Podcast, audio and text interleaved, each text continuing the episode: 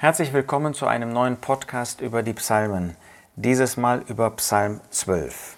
Da heißt es in dem zweiten Vers, Rette Herr, denn der Fromme ist dahin, denn die Treuen unter den Menschenkindern sind verschwunden. Hier hören wir den Herrn Jesus sprechen. Das heißt, wir haben immer wieder gesagt, dass wir in den Psalmen den Überrest Judas finden, dass also der Überrest Judas künftiger Tage dort seine Empfindungen ausspricht und zu Gott und zu den Menschen spricht.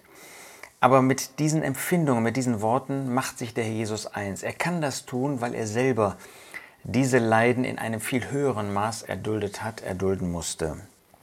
Und hier ruft er, rette Herr, denn der Fromme ist dahin. Ist das nicht wahr? Er ist der Fromme. Er war derjenige, der wirklich für Gott gelebt hat. Und ihn hat man beseitigen wollen. Am Ende hat man ihn beseitigt. Der Fromme ist dahin. Ja, nicht mal Treue gab es mehr unter dem Volk. Nicht, dass der Herr Jesus diejenigen, die damals zu dem Überrest gehörten, übersehen hätte. Nein, nein, er sieht sie und er hat sie alle wertgeschätzt. Aber im Prinzip waren alle diejenigen, die sich auf seine Seite stellten, wurden verfolgt und wurden mundtot gemacht. Denken wir an Johannes den Täufer. Der Fromme ist dahin. Er wurde einfach enthauptet. Obwohl er treu war und obwohl derjenige, ähm, der Verantwortung hatte, ihn eigentlich gerne hörte, ihn wertschätzte, hat er ihn umbringen lassen aus einer Begierde in diesem Fest heraus. Ja, der Herr Jesus hat das empfunden, wie dieser Hass der Menschen war.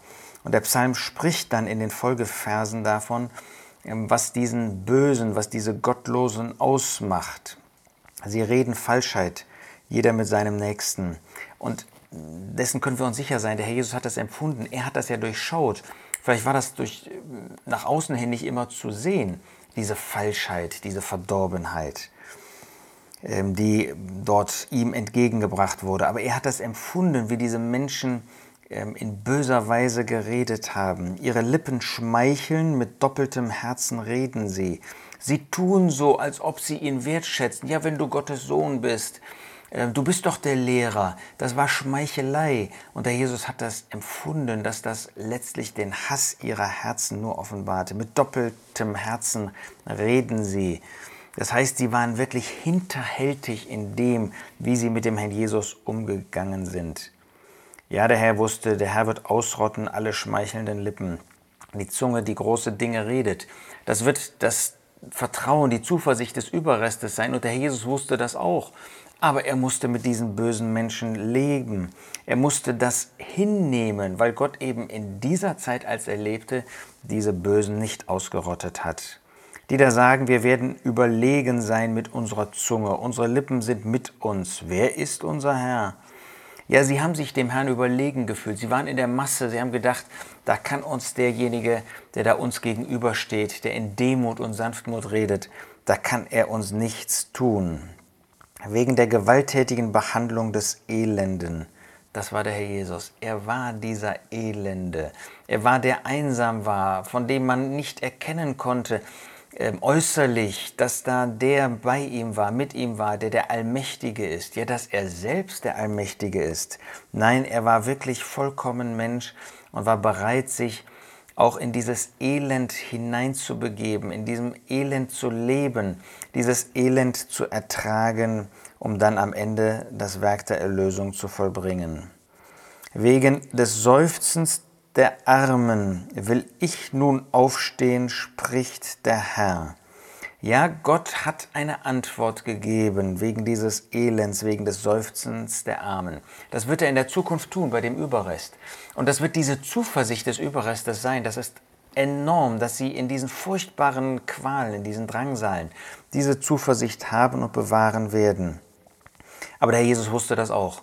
Er wusste, dass Gott einmal aufstehen wird, dass er ihn retten wird, ihn auferwecken wird und dass er Gericht üben wird. Aber er hat das nicht verlangt in der Zeit, in der er in Leiden war. Ja, er konnte sagen, die Worte des Herrn sind reine Worte, Silber, das geläutert im Schmelztiegel zur Erde fließt, siebenmal gereinigt. Er hat die Worte Gottes, hat er wertgeschätzt. Er hat nicht irgendwie gegen Gott aufbegehrt, sondern er hat alles, was Gott ihm gesagt hat, das hat er getan. Da war er gehorsam. Und da hat er wirklich diese Worte in ihrer ganzen Vollkommenheit anerkannt. Und müssen wir nicht umgekehrt sagen, dass er selbst als der Elende hier diese Worte geredet hat, dass er selbst dieser Herr, dieser Yahweh gewesen ist auf dieser Erde, dieser Ich bin und dass alles, was er gesagt hat, vollkommen war, reine Worte. Selbst in den schlimmsten Umständen, wenn wir an das Kreuz denken, waren alle seine Worte geläutert, das heißt, haben sich erwiesen als absolut vollkommen. Wenn wir in einer schwierigen Situation sind, dann können wir um uns schlagen mit Worten. Wenn wir gehasst werden, wenn wir brutal behandelt werden, dann kommen uns Worte oft über den Mund, über die Lippen, die böse sind. Nicht so bei dem Herrn. Seine Worte waren vollkommen. Und dann vertraut er sich Gott an. Du Herr wirst sie bewahren, wirst sie behüten vor diesem Geschlecht bis in Ewigkeit. Ja, er macht sich eins mit diesem Überrest, er macht sich eins mit seinen Jüngern und er hatte das feste Vertrauen, dass Gott bewahrt. Das möchte ich dir auch zurufen. Du wirst nicht in solchen Umständen sein wie der Herr. Du wirst nicht in solchen Umständen sein wie der künftige Überrest. Das ist unvorstellbar, wie schlimm diese Qualen, diese Drangsale sein werden. Aber vielleicht hast du auch schwierige Umstände. Und dann hab dieses Vertrauen zu Gott, dass er dich bewahren wird. Er hat den Herr bewahrt inmitten dieser Umstände und das wird er auch bei dir tun. Er wird dich bewahren, er wird dir die Kraft geben, auszuhalten. Er wird dir das Vertrauen geben, auf ihn weiterzusehen, so wie der Herr das getan hat. Ja, sieh auf den Herrn, sieh auf ihn, wie er in diesen Umständen gewesen ist.